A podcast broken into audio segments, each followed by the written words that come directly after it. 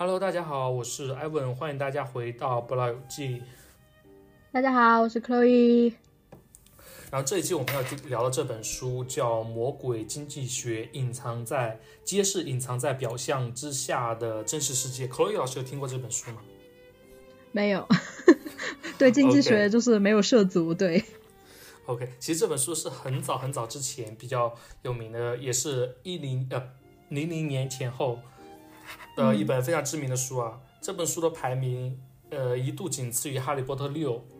它当时还荣登了亚马逊、纽约时报、华尔街日报、出版家周刊这些畅销书的排行榜的。后面这本书呢，它又嗯被引呃被引进到了各个国家嘛，然后都是上了当地的一个畅销榜的。其实《魔鬼经济学》虽然名字叫《魔鬼经济学》，但是有那个著名的书评人，呃，比如说南茨伯格，他就把它比喻成一部侦探小说。那么这本书在引入到中国的时候呢，呃，他的译者就觉得这本书的每一个章节都包含着一流侦探小说的所有元素，但是这本书它最终的一个目的不是要找到凶手，而是要为你揭开真实世界的伪装。有没有感觉到有一听起来很厉害？对对，有点不明觉厉的感觉。对，那么这本书的作者史蒂芬·列维特，他其实是美国的一个正统的经济学家。他在九四年的时候就获得了呃麻省理工的经济学博士的一个学位，然后九七年就进入了芝加哥大学执教，然后也就仅仅在两年的时间内，他就成为了芝加哥大学经济学院的终身教授。大家如果有了解的话，其实终身教授还是蛮难获得的，因为就代表着。对这个经济学院永远都不能把你开除，就是有编制了。对，我们下一期也会讲到这个问题。对，考公成功，恭喜他。对，包括克林顿政府曾经还邀请他加入自己的智囊团。他跟其他的所有经济学家不同，他是好像在刻意远离经济学家这么一个圈子。他把自己的研究兴趣集中在日常生活中有一些小琐碎的小事上面。那么其实这本书我看完过后，我觉得它的意义从根本上其实它能够改变你对生活中或者社会当中非常多现象的一些基本的看法。嗯，那么这本书的话，呃，其实分为几个大点嘛，我们首先来一个一个来看。那么第一个大点，我觉得它可能呃讲的就是激励机制。那么激励机制简单的来说就是呃呼吁人们多做好事少做坏事的这么一个手段。啊，那么一般来看的话，激激励机制分为三个大类。第一个就是经济类，从金钱上啊来激励你；第二个就是社会类；第三个就是道德类。这本书里其实有讲几个例子啊，我觉得挺有意思的。可可老师，呃，听完之后可以点评一下。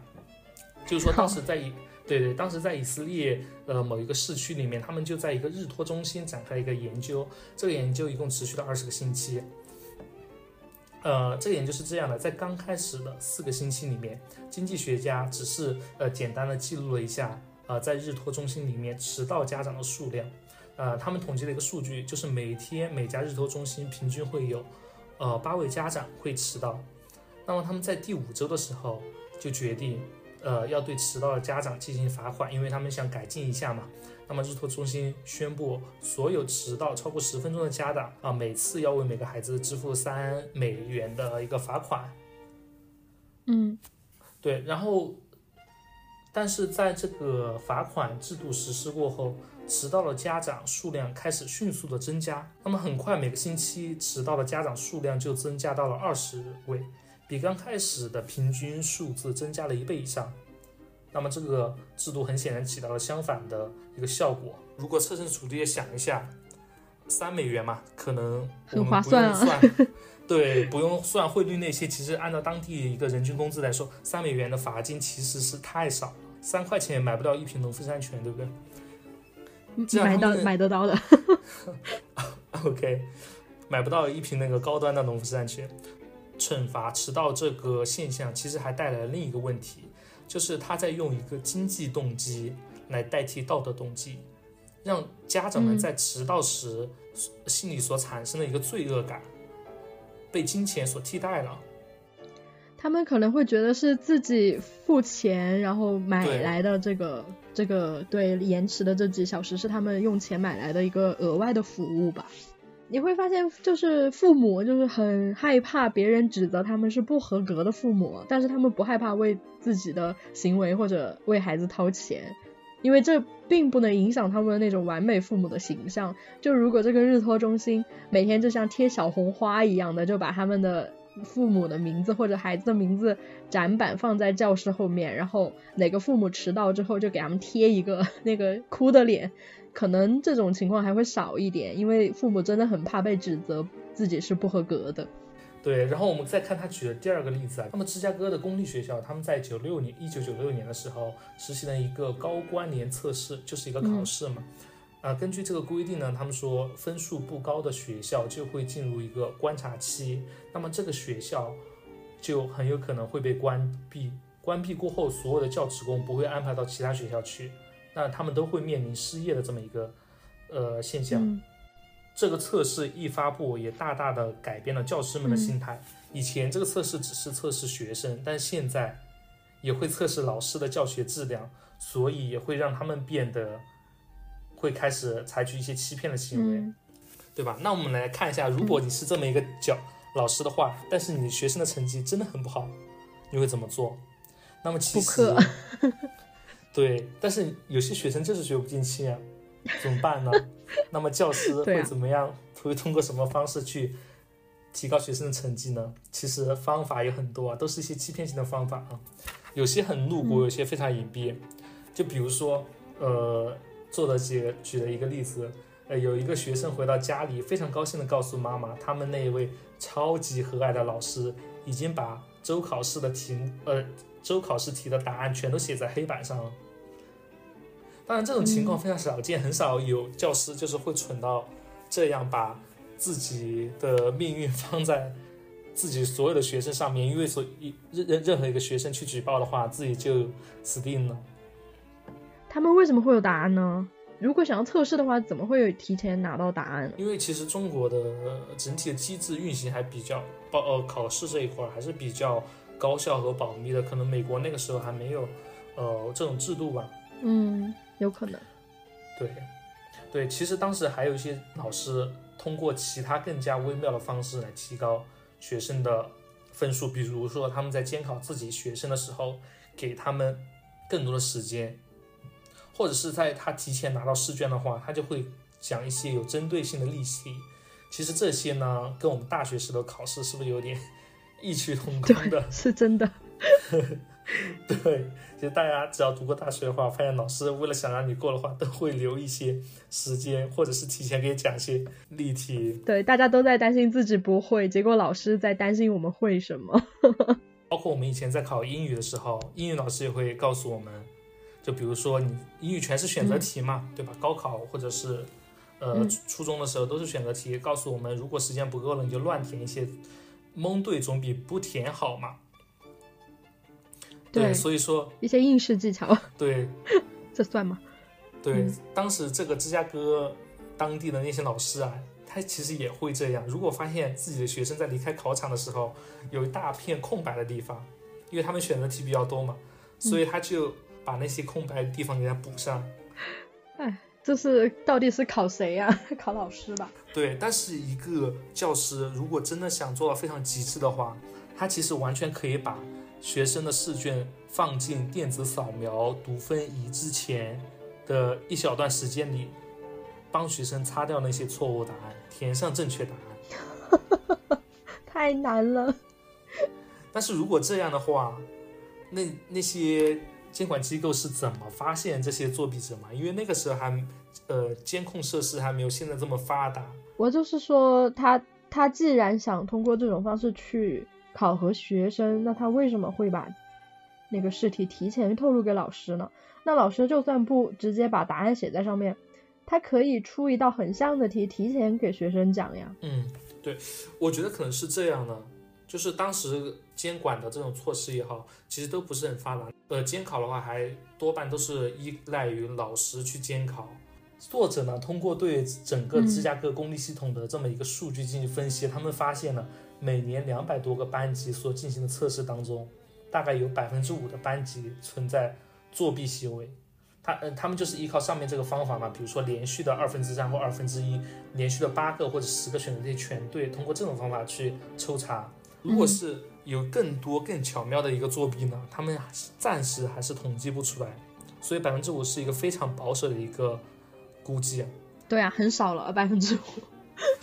对，但是后面呢，他们在一个针对呃当地教师的一项研究当中。对学生有进行一个匿名的一个抽查，一个调查，有百分之三十五的学生反映自己曾经亲眼目睹过老师或者是老师的同事通过某种方式在作弊，百分之三十五其实是很高了。对，我觉得差不多这个比例肯定会有的。对，哎，我想问一下可乐老师，你你高中的时候班上作弊的学生多吗？呃，这个就比如说平时月考啊什么之类的。这我真不知道，但我知道就是会考的时候 作弊的很多。会那个时候会考更多是一种形式，对。但是平时的话，我说实话，我没有听说过，我没有看到过，我也没有听说过任何人做过弊。可能有，但是我不知道。然后我本人呢，就除了会考啊，我承认 会考有小小作弊，然后其他的考试我都没有作弊，因为我觉得一旦做了弊之后就会成瘾，然后就你就再也没有办法不作弊了，很可怕。其实，在日本的相扑运动当中，也会存在一个作弊的行为。那么最开始相扑只是呃日本的一个象征性的仪式，满足呃日本天皇呃某些需要。那么现在的相扑运动，它也不仅仅是一种竞技比赛了嘛，它本身就代表着一种荣誉。那么相扑这种运动的激励因素其实是非常复杂和强大的。一个运动员的排名会影响到他生活中各个方面，呃，能影响到他能赚多少钱，能带多少名随行的人员。包括他的食物质量、睡眠质量等等，呃，是在这样的日本会对呃相扑运动员进行一个排名，最顶级的六十六位相扑运动员会被认为是一个相扑精英，那每年赚几百万美金，还能够享受和皇室一般的待遇。那么精英精相扑精英之外排名的那些相扑选手，他们的日子就过得不是很好，不仅过得不好，他们还要去伺候那些相对高级的相扑选手。为他们打扫卫生、准备食物，甚至还要帮他们洗澡。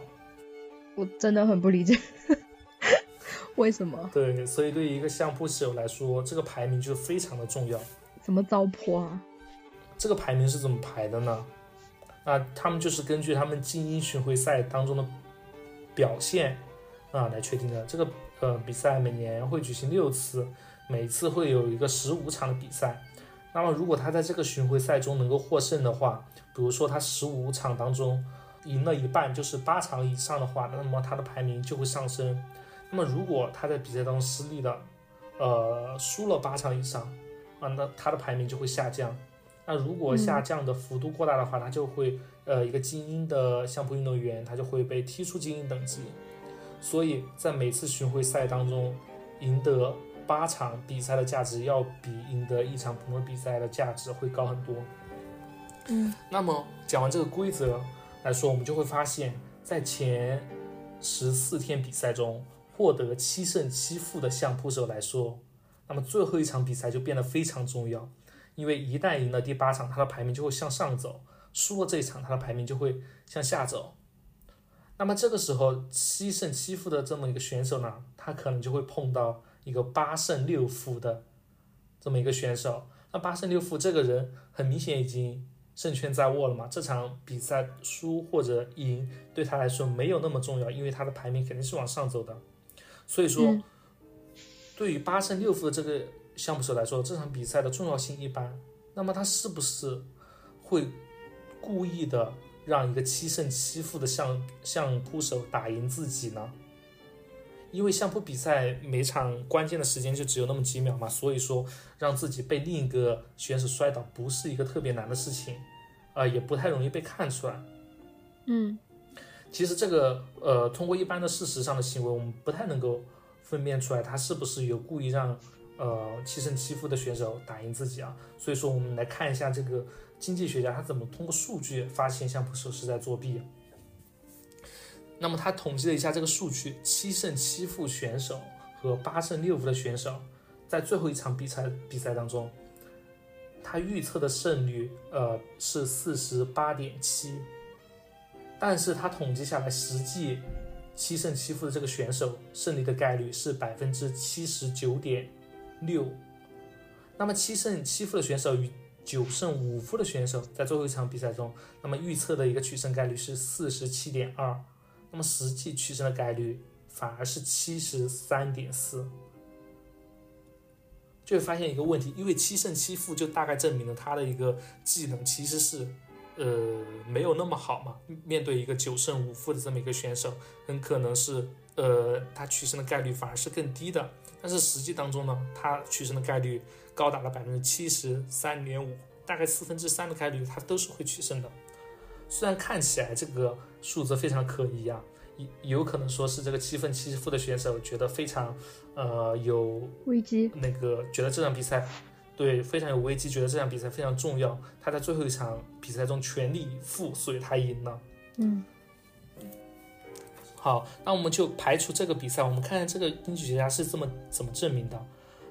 那么他们他又取了这个七胜七负的相扑选手和八胜六负的选手，他们在这个比赛之外的第二次比赛。那么在结果表明，在重新进行比赛的时候，获胜概率只有百分之四十，就证明他们的实力下降了。突然，对，之前在决赛当中取得了胜利的概率是百分之八十，但是在另一场比赛当中的胜率就骤然下降了百分之四十。逻辑的解释就是这些项目选手可能他们之前达成了一个协议，说这场今天这场比赛对我非常关键啊，你今天让我赢，那么我下次就让你赢。他这个机制就很不科学啊，就好像是就想让他们作弊一样。对，但是他们的游戏规则就是这样。对。但是如果你要通过仅仅观察选手们在赛场的表现，确实你是很难发现他们是不是有作弊的。但是通过这样一个统计数据来说的话，确实不合理的地方会非常多。嗯。这个作者还做过一些社会实验，我觉得这个，呃，也比较有意思。我给大家分享一下结论嘛。他做了一个甜饼实验，就是他在各个公司里面放一些自制的饼干，然后在旁边设置一个收款箱。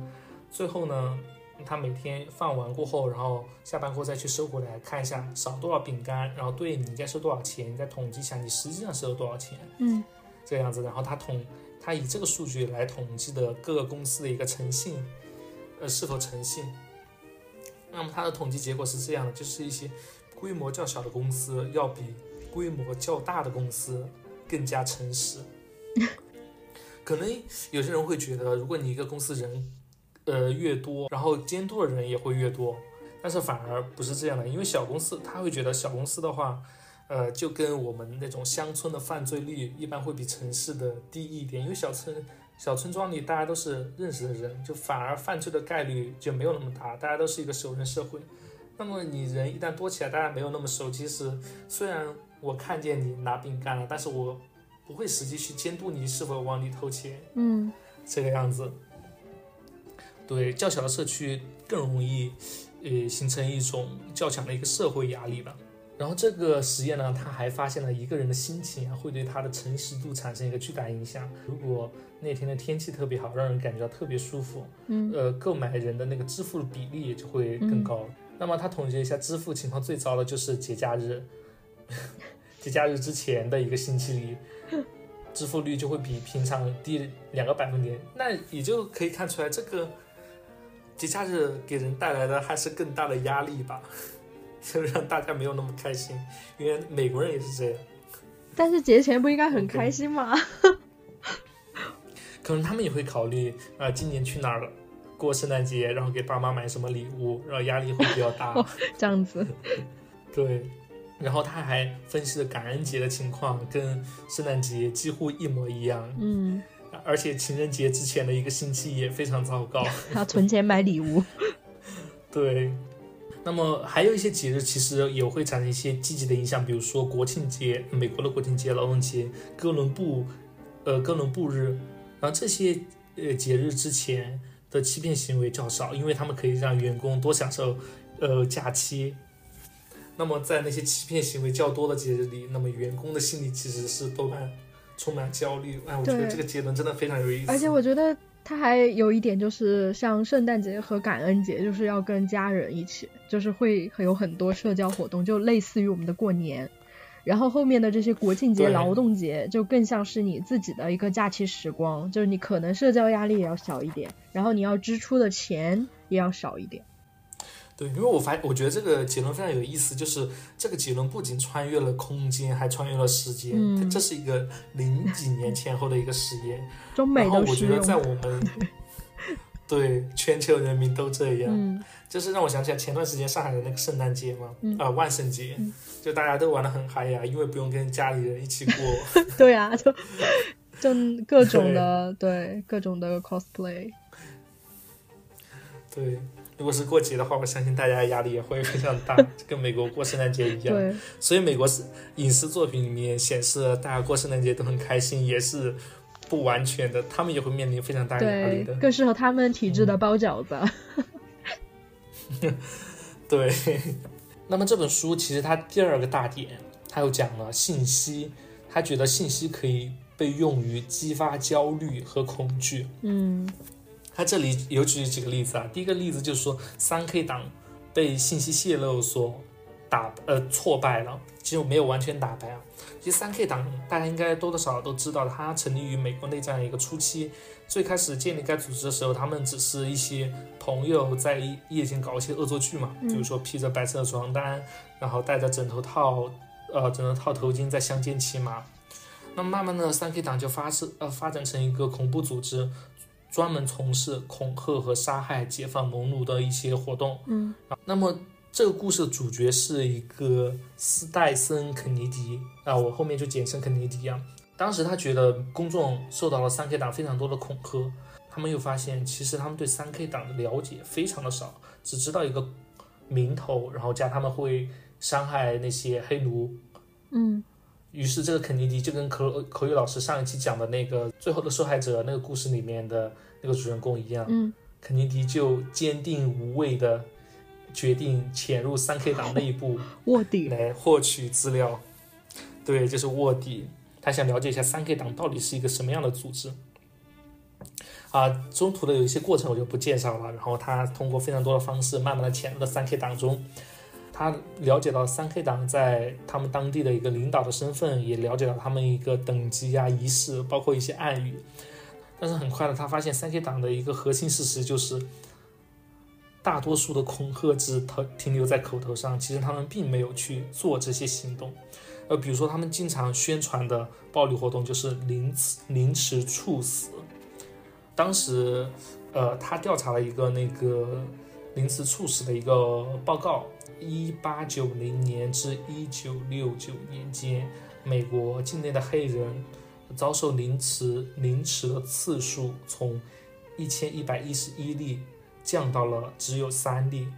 那么，凌迟猝死的事件跟三 K 党的规模之间没有明显的关联关联，因为在一九零零年到一九零九年之间，就是三 K 党处于休眠的状态。这段时间反美国的凌迟处死的事件反而更多，啊，到了二十四世纪二十年代，也就是一九二零年代，当三 K 党拥有了数百万名会员的时候，美国的凌迟处死的数量反而下降了。那么其实这就说明了三 K 党成员执行凌迟处死的数量远远少于人们的想象。呃，了解到这里，那肯尼迪他在想要如何去挫败这个三 K 党嘛？他其实当时想了非常多方法，都都没能成型。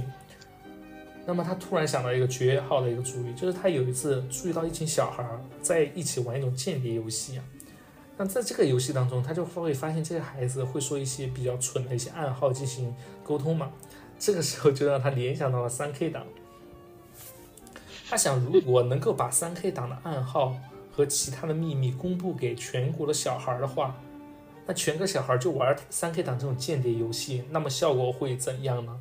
他会觉得这个会让一个组秘密组织的所有秘密就会变得非常可笑，然后他想通过这种方式去摧毁这个组织。然后当时他也联系到当时正火的《超人历险记》广播剧的一个编剧啊，因为那个时候《超人历险记》这个广播剧在美国有数百万的听众，然后全都是一些小孩儿。那么《超人历险记》这个编广播剧之前啊，他们的敌人一直都是希特勒和日本的天皇。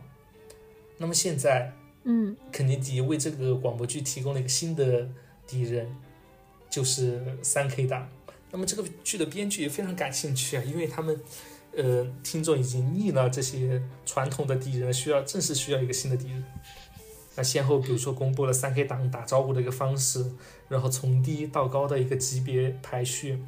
包括呃最高级别的是什么圣巨人和他的十二位恐怖之神，接下来是大巨人和他十二位愤怒之神，那巨龙和九名精灵，最后是什么帝国巫师和他的十五位精灵啊，这太荒谬了。那么节目组知道这个消息过后，就立刻开始制作一档为期四周的节目，这个节目的主角就是超人大战三 K 党。他就讲述了超人是如何在四周之内彻底扫扫平三 K 党了。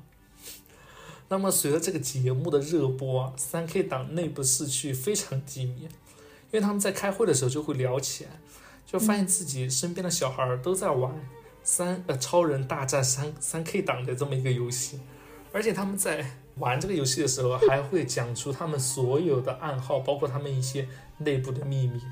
他们就会觉得，嗯，这件事情非常的荒谬，从来没见过这么荒谬的事情，破功。所以肯尼迪在想出，其实他之前也想了很多办法，但是完全没有他这个超人广播剧的计划，呃，效果好，不酷了。那么他这个也是，正是他利用了三 K 党的秘密来对付了三 K 党他们自己。那么之前三 K 党那些引以为傲的暗号啊、习惯呀、尊称啊，就会。在随着这个信息被扩大，反而成为一个攻击他自己的一个武器，让他自己会觉得非常可笑。所以那个时候开始，三 K 变成一个梗。对，三 K 党的风光已经慢慢的消退了。我好荒谬的故事。我真的要为肯尼迪鼓掌，真的，这个也太厉害了。对，这个是第一个关于一个信息的故事，还有一个故事，作者提到是一个地产经纪人的一个故事。他们在传统的印象里面，就是比如说我们要买一个房子，啊，那我们是肯定是要雇一个专业的专家，首先来评估一下我们的房子卖多少钱吧，然后卖出过后给他分一些佣金嘛，啊，仿佛就是这个房价卖的越高，他收的佣金越多，那事实是不是这样呢？我们来看一下这个作者是怎么说的，呃，其实他觉得所有的专家都在利用他们所掌握的信一些信息啊，在做一些对你不利的事情。嗯，就比如说，专家的价值就在于他们拥有一些你所没有的信息，或者是会让你觉得他们的整个操作非常复杂，即使掌握了必要的信息，你也不知道该怎么办。或者是这就是一个信息差，也就是专业的我们之前讲专业的围墙，一个壁垒。对，就是会让你觉得这个赚钱，对。会让你对他们的专业知识就会充满敬畏嘛，根本不敢去挑战他们的权威，不敢去质疑。其实，在互联网过后普及过后，我觉得大家反而就是掌握的信息越来越多。雇一个房产中介的一个想法就是说，你能在高价和呃，你希望能在高价和低价之间找到一个完美的一个平衡点。那么你现在就希望房产中介利用所掌握的所有的信息，什么房屋的存量、周边房屋的成交历史啊，然后销售的趋势啊，这些种种专业的信息啊，呃，让他给你制定一个价格。啊，你会觉得你有的时候可能找了一个中介，你会觉得哇，我找了一个非常知识、非知识非常丰富的专家来帮自己处理这么复杂的事情，又帮自己过户、带人来看哦，你会觉得非常的庆幸。但是呢，房产中介。不是这么想的，他举了一个例子，就比如说房产中介在卖自己的房屋的时候，他通常会多保留一段时间，比如说十天左右，而且会把自己的房屋以高于市场价百分之三的一个价格卖出去。也就是说，如果这个他的房屋值三十万美金的话，那么他至少能够把自己的房子卖到三十一万美金。是委托人的房屋的话，他反而不会把这个。房子多留十天，他会把这个房子以低为低于市场价百分之三的价格卖出去。那为什么会这样呢？不是说房屋价格越高，那他得到的佣金越多吗？如果他把这个房子多卖一万美元，但是他还要把这个房屋多留十天，那么多留十天的后果，呃，根据他们当地的一个呃中介的一个费率来说的话，他也只能多得一百五十美金。所以对于他们来说，多留十天的话，又意味着可能会多带很多客人来看这个房子，也会多谈很多花多花很多时间，那完全没有必要这么辛苦。他们更情愿把这个周转率做高一点。所以说，它的价格就是让你相信，它现在已经卖出去的这个价格已经是一个非常不错的报价。其实我觉得中国老百姓就早已看透这一点了。你刚才说就是。至少在国外吧，就是房产经纪人是一个还蛮值让人尊敬的一个行业，然后他们的专业性这些确实也挺高的。但是我觉得这一点呢，在国内就还值得商榷，包括他们的资质背景都是很不不统一的。然后，呃，我们比如说作为买方人或者卖方人，我们对他的态度，呃，据我观察也没有那么 那么尊敬，因为我自己也经历过几次房屋买卖。对中介，他只有一个目的，不管是买家代表的还是代表卖家的，他只有一个目的，就是要快点让这桩交易完成。所以你会发现有一个很奇妙的现象，就是嗯，卖家那边的中介在疯狂的 PUA 卖房子的人，说你房子马上就要掉价了，卖不出价，你赶紧卖了吧。然后在疯狂 PUA 买房子的人说，你快点买吧，这么好的房子，错过这个价就买不到了。他们其实不是很 care 这个房子的总价最后多那么几万或者十几万，因为这个折算在他们中介费里面也是很少的一个比例，他们只想花更更少的时间，赶快把这桩交易促成，卖卖出去。对他其实不是很在意自己的那个中介费能不能多收那么几百块，甚至几千几千块，他只想快点的把中介费赚到。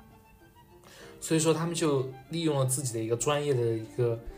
信息吧，把它转换成一个恐惧，它会让卖家觉得我的房子卖到这个价格已经很高了，会让买家觉得哦，我用这个价钱买到这个房子已经很划算了。所以这个作者也列举了一些专业的话术啊，比如说他就告诉你啊，你这个同一个小区还有一栋房子几乎跟你一样，一或者是也在转让，他那个房子比你还要大，还要新，还要漂亮，但是它的价格会比你低，如果你现在不卖，就卖不掉了。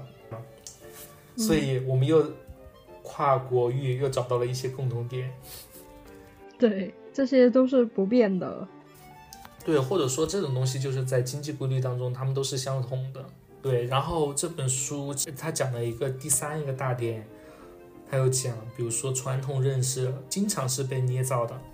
他举了一个例子，其实，在传统印象当中，毒贩的收入是很高的，对不对？比如说，我们经常能在影视剧当中，或者是呃，在一些案例当中看到那些黑帮啊，拿着最先进的什么自动步枪，然后握着大把现金，在那个脱衣舞俱乐部里不停的挥霍。但是一个事实就是，他们很多人都住住在贫民窟啊，和自己的呃家人住在一起。那么也是有一个学者，就是跟刚刚一样，也是进行了一个卧底调查嘛。那么他卧底了六年。终于才在一次黑帮的一个内斗当中，这个黑帮里面的中层副手每小时的时薪仅有三点三美元，这是在九零年代左右，三点三美元远远低于美国当时的最低工资水平。嗯，是不是很吃惊？就是一个贩毒的一个人员，他们一个中层的副手才三每小时的时薪才三点三美金。那么他就解决了最开始的他他的疑问，就是为什么大多数毒品贩子仍然跟自己的家人住在一起啊？因为他们就是很穷啊，因为在这种情况下，他们没了没有办法，只能跟自己的家人住在一起。可能他们很多人自己也有毒瘾吧，以贩养吸。哎，你可以看到后面，呵 呵你可以听到后面，嗯，就是在这个黑帮处于最顶级的一百二十个头目当中，他们每个月的开支就占了总收入的一半以上。但人从人数来说，他们只占了整个黑帮人数的二点二，就是说他们这个贫富差距是非常大的。啊，他们这个黑帮组织的运营方式其实很大程度上跟一个标准的资本家企业非常相似，就是非常顶级的拿非常多啊。如果你要做到高，你要拿到高薪，你必须做到非常高的一个级别。呃，虽然他们在宣传的时候都说啊，我们的。组织就像一个大家庭一样，但是他们实际上在资金分配当中，其实跟一个企业是没有太大的差别，反而他们甚至对于人员的剥削比企业更多。而且除了工资低以外，这些小兵的工工作条件也非常恶劣。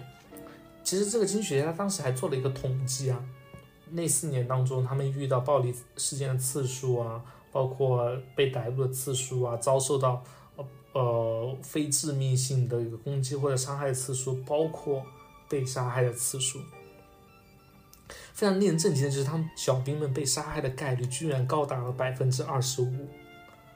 是当时美国最危险的一个工作啊！统计过后的啊，这个是伐木工人，伐木工人的死亡率也只有百分之零点五。为什么伐木工人会是美国最危险的工作啊？因为有熊吗？呃，因为那个比较危险吧，那个树会倒下来砸到人，包括他们电锯也会非常危险吧。嗯，对啊，其实这样一看来啊，这个小兵被杀害的概率这么高，工资这么低。那么为什么还有人愿意去贩毒而不是去工作呢？那么事实上，他们就是都希望自己在这个高度竞争的一个行业里取得成功。其实这个就跟那些对作者说，其实这个就跟参加那种选秀节目是一样的，大家都觉得自己会站到这个舞台上的最后一秒，跟那些去好莱坞追梦的人其实是一样的。他们就梦想着自己成为这个行业的顶级人士嘛。能升官发财，还能带来荣誉和权利。饼就是那个饼。对，所以这个故事也是，就算毒品行业看似这么暴力，但是在基层的人员仍然 真的很少。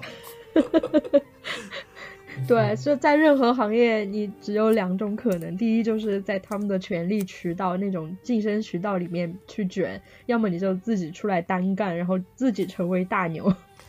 对，包括这个作者还举了一个例子，就比如说什么，他一般会觉得大家的学历越高，那么工资就会越高。那么事实上是不是这样呢？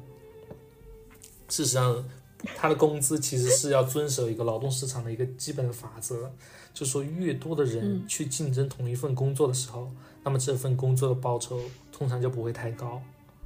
啊，他会觉得决定工作薪酬的四个主要因素，呃，第一个就是有多少人来竞争，第二个就是专呃所需要的专业技能水平，第三个是这个工作能让人产生到不愉快，啊，第四个就是呃要求从业人员付出的一个服务水平的高低。那么他就总结这四个观点来解释了。为什么一个妓女的平均收入会比建筑师的平均收入高？其实，在大多数人看来，妓女的收入应该不太能够高高过建筑师吧？因为建筑师要读大学，要接受更加专业的训练，然后受过更好的教育，对吧？跟跟他们打交道的都是一些非常高精尖的人士。但是，可基本的问题就是没有任何一个女孩梦想着自己长大过后去当妓女，这就导致。她的供应量会非常小，而且她们的技能呢又会，就是在非常具体的环境中磨练出来的。然后他们从事的工作会让他们觉得非常不愉快。然后这个就综合了作者刚刚讲的那决定工作薪酬的几个因素啊，这就导致了他们的工作薪酬会比较高，而且这个工作还会给他们带来至少两方面的一个危险啊，一个潜在的暴力威胁。还有，他们很有可能会因此失去一个幸福家庭的机会。对我，我觉得这个这个例子好难评啊。就是，首先，他就假定的是妓女的，就是嗯，教育水平低。然后，第二呢，他他从哪儿得的这个数据啊？就是妓女的平均收入比建筑师的平均收入高。他真的把所有的妓女都统计进去了吗？这个我不太清楚啊，因为他是经济学家，所以他应该是有一些独特的一个获取数据的渠道。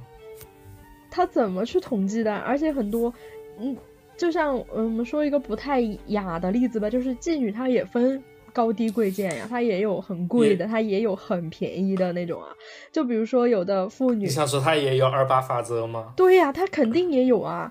就就像有的妇女，她不是 这样说，好奇怪，她不是专业妓女，但是因为 她，比如说有贫困的问题，有呃吸毒的问题，她必须要用这样的方式去支付自己的生活费用或者换毒资，呃，然后就很便宜的去提供一些性服务。那这些是怎么统计的呀？他统计的是一个平均收入，我觉得这个这个渠道我觉得很难讲，因为会有一些田野学者会去调查。对他不可能把所有的妓女都统计出来，而且呢，他也没有对妓女的那个教育水平做一个统计。这个统计的话，它应该是有自己的一个统计数据的，呃，我只是在这里没有摘抄出来。对，对我我觉得我我等会儿要去看一下，我对这个存疑，我要看他参考文献是什么。OK。OK，因为他主要是也是通过这些例子来证明他的一个观点嘛。呃，首先他他觉得不一定是学识越高，呃，工资越高，他会觉得工资的话主要还是受那四个影响因素的影响。对，但是妓女这个太特殊了。对，因为他我觉得他举这个例，举妓女这个例子，主要是为了证明工作能让人产生不快感。其实。普通的不快感可以理解，但是呃，其实很少有工作能够，呃，他的不快感可以能够跟妓女这个工作相比的。刚刚说的是他这个书的一个第三个点嘛，比如说他第四个点，他有讲到犯罪率和堕胎的一个关系。在一九八九年的时候，美国当时的一个犯罪率是达到他当时历史上的一个巅峰，因为在此前的第呃此前的十五年中，每年的那个暴力犯罪率都是逐年上升。啊，整呃在十五年的过程中上升了百分之五十，啊，当时其实他们整个国家都在讨论暴力犯罪的问题，还有许多专家会坚信这个呃暴力犯罪率会进一步上升。但是非常出乎意料的是，呃，到了九零年代过后，犯罪率骤降，那么下降的速度同样的出乎了人们的意料。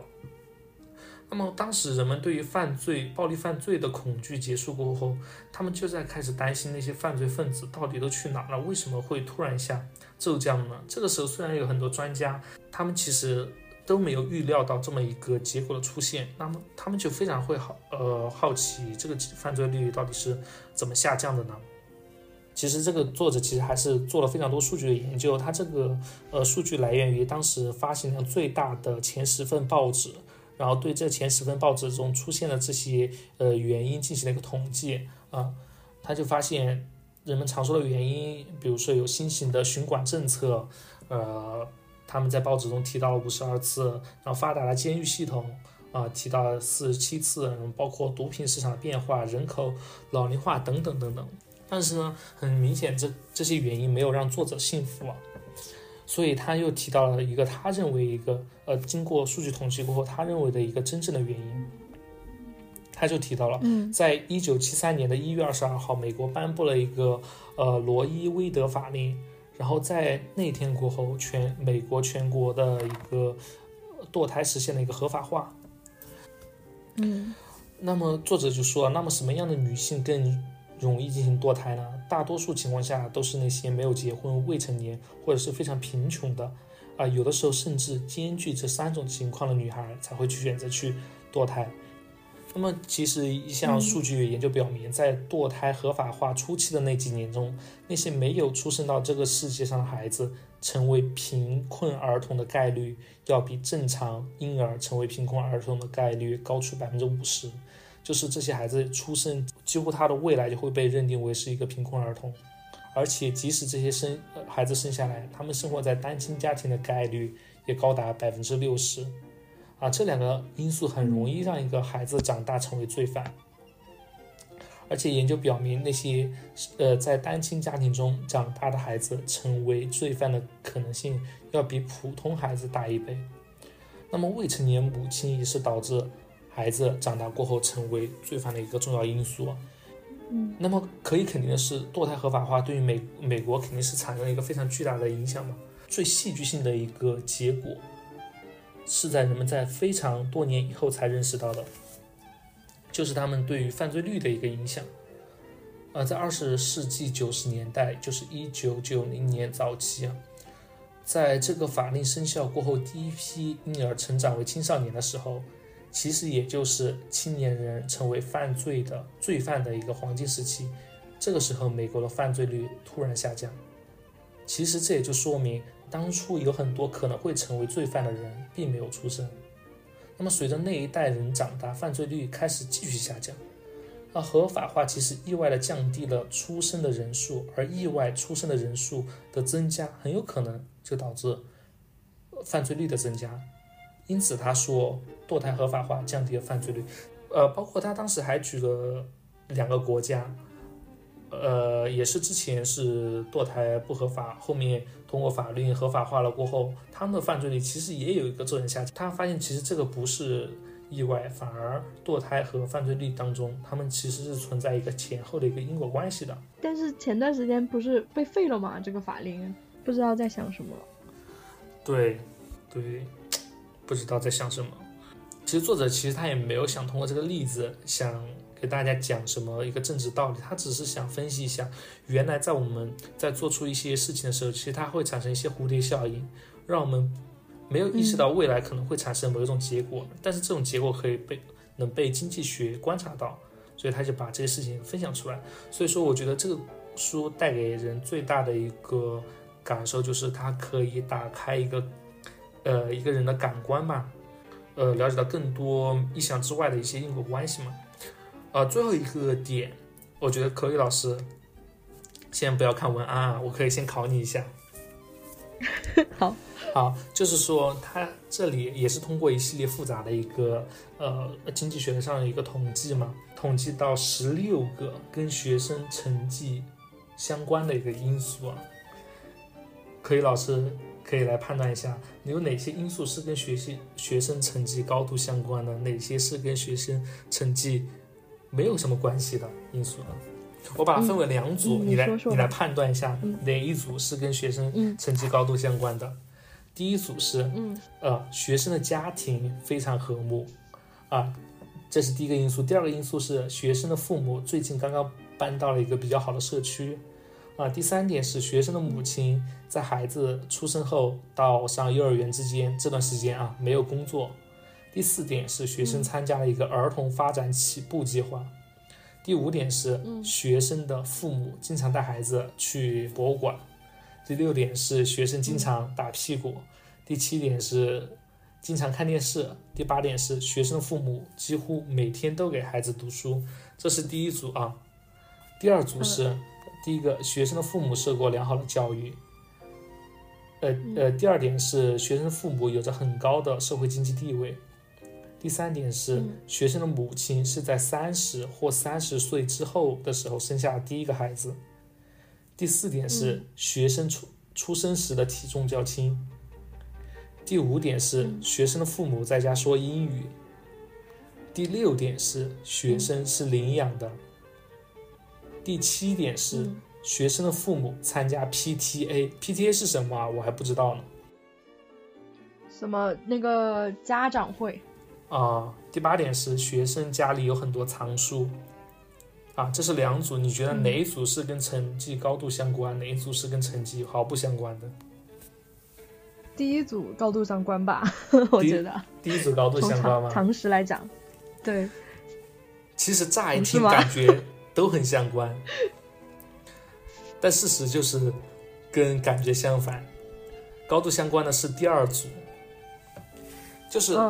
父母受过良好的教育，有着很高的社会地位，包括三十岁之后生下第一个孩子，体重较轻，在家说英语，孩子是领养的，参加 PTA 和家里有很多藏书，跟学生的分数分数高度相关。那么，其实家庭是否和睦，是否有一个比较好的社区，母亲是否在孩子出生过后有没有工作，啊，是否经常去图书馆，包括是否打屁股。是否每天都给孩子读书？是否经常看电视？这些跟呃学生的分数没有一点关系。当然了，具体的阐述的步骤，对阐述的步骤，你可以去读一下书，我就不读了，稍微有点复杂啊。嗯。但是我觉得这个书，它这个统计学肯定要很严谨才可以下这个结论。对，也不然不可能会被罗斯福请到他的智囊团去。哦，克林顿。对，其实这个书的这五大部分内容其实没有什么关联，但是我觉得有一个共同的地方，就是他们的一些结论都可以用到我们的日常生活当中去。啊，我觉得，呃，从本质上来说，这本书也就是讨论现实世界的一个呃行为方式嘛。我们也就是能有一个更不一样、更新的一个看看法和判断来看待这个世界。嗯，对，其实还有很多东西，我觉得这本书讲过都是反直觉的。但是其中很多就是当年可能很反直觉的，我觉得社会也发展了呃二十多年了吧。我觉得嗯现在的人可能比二十多年前的人要聪明很多，也有可能是中中老中人比他们要心眼儿要多一点。感觉很多呃老中人应该已经悟透，已经参透了。比如说跟中介斗智斗勇那个，嗯，是的，因为这个毕竟是零零年前后出版的一出版的书，所以我不管，我是觉得它的现在来看，它的预测性也好，包括它的跨地域性嗯这些，我觉得能说到这么准确，我觉得真的还挺厉害的。嗯当然，这本书也没有什么呃非常学术性的观点，我觉得就是当一一本睡前读物看一看就可以了。是的，故事合集。对，它里面非常多故事，虽然它分了六个大章啊，讲述了六个主要故事，但是它里面穿插了非常多的故事，还挺有意思的。我可以推荐推荐给大家看一看。好的，好的，那好吧，那这一期就是这样了。我是 Evan，我是 Chloe，拜拜。拜拜。